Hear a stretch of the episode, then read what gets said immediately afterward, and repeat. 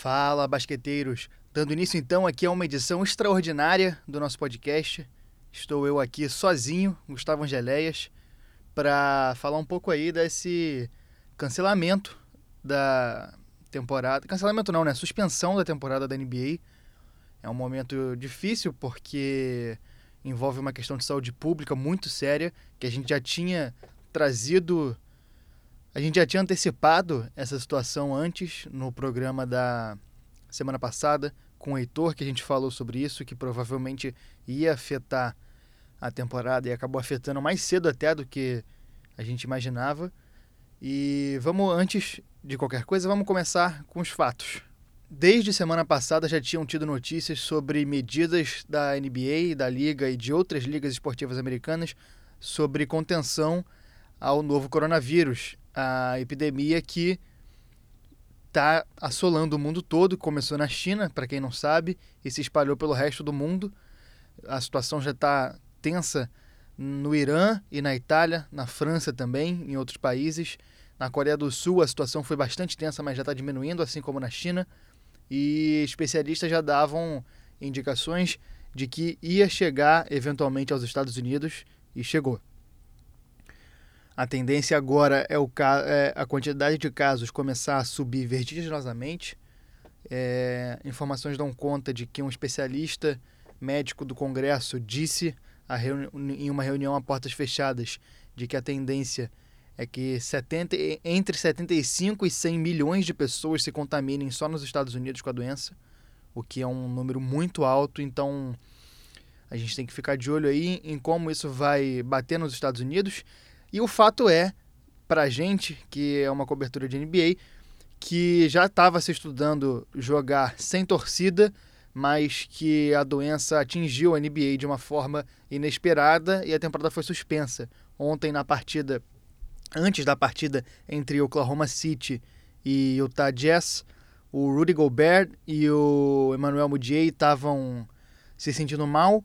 O Gobert nem foi para o ginásio, foi ser testado e acabou testando positivo para a doença, o que gerou o cancelamento do jogo e pouco tempo depois a suspensão da temporada.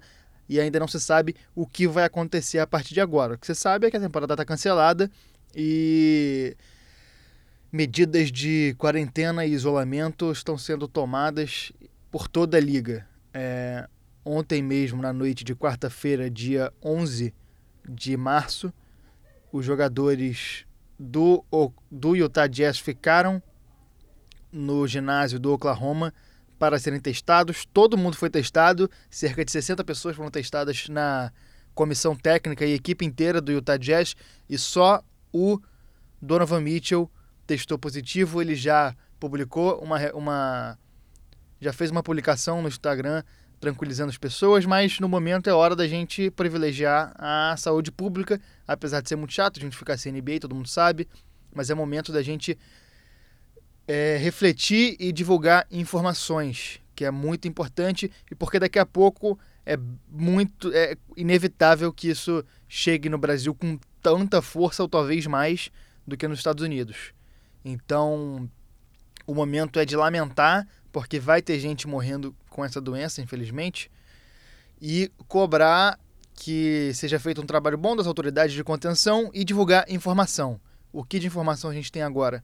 É muito importante evitar aglomerações. Se você tiver uma festa marcada, um jogo marcado, torcida, qualquer eh, aglomeração que seja possível que se evite.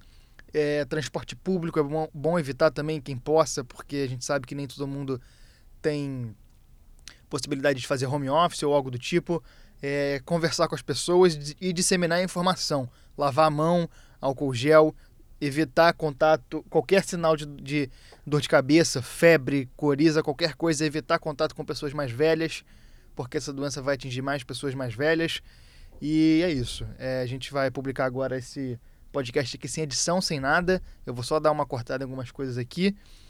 E é isso. A gente entra em ato junto com a NBA, porque nós somos um podcast de, de quadra e bola, a gente não vai ficar falando aqui sobre a doença, não vai ficar fazendo atualizações diárias sobre isso, porque ou diárias ou semanais, porque não é nosso trabalho, a gente não é especialista.